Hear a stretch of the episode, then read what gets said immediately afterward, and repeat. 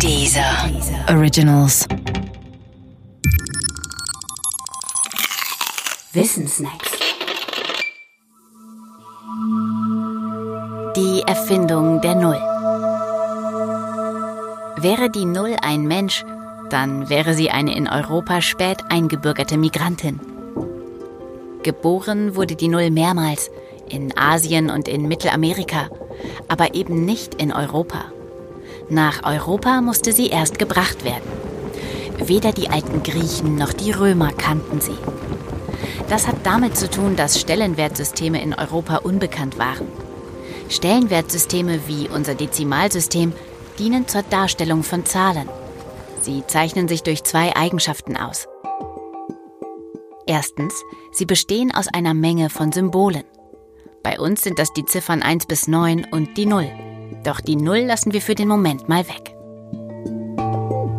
Zweitens.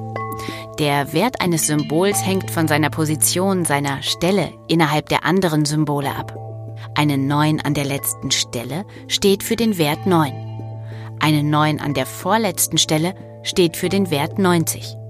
Das hört sich simpel an, birgt allerdings ein Problem in sich.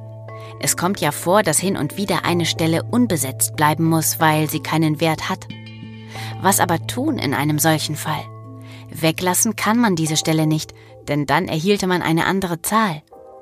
Eine der Ziffern 1 bis 9 an die Stelle geschrieben geht auch nicht, denn dann hätte diese Stelle ja einen Wert. Einige Kulturen, etwa die Perser oder die Inka, entscheiden sich dafür, an der entsprechenden Stelle einfach eine Lücke zu lassen. Das ist zwar klug, gelegentlich aber auch nicht optimal, nämlich dann, wenn mehrere Lücken aufeinander folgen. Denn zwei Lücken nebeneinander sind nicht einfach zwei Lücken, sondern eher eine große. Es waren die Inder, die irgendwann zwischen 300 und 600 nach Christus diese Lücke schlossen und die Ziffer Null erfanden.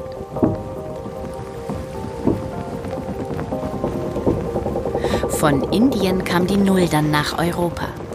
Die Europäer erkannten zwar, wenn auch nicht rasch, dass die Null als Zeichen äußerst praktisch ist, aber den offiziellen Status einer Zahl gaben sie der Null nicht. No, no, no, die Europäer fragten sich nämlich, kann die Null überhaupt für eine Zahl stehen, so wie die Drei für eine Zahl steht? Und ihre Antwort lautete Nein. Für Europäer stand eine Zahl nämlich immer für etwas Positives, für etwas Gegebenes. Die Null aber stand gerade für das Gegenteil von etwas Gegebenem. Und deshalb konnte sie einfach keine Zahl sein. Doch wie vieles in Europa sollte sich auch das später ändern.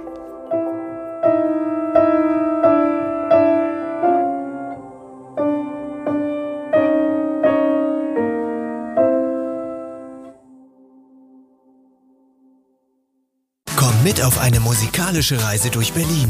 Hip-Hop, Techno, Musik der 80er.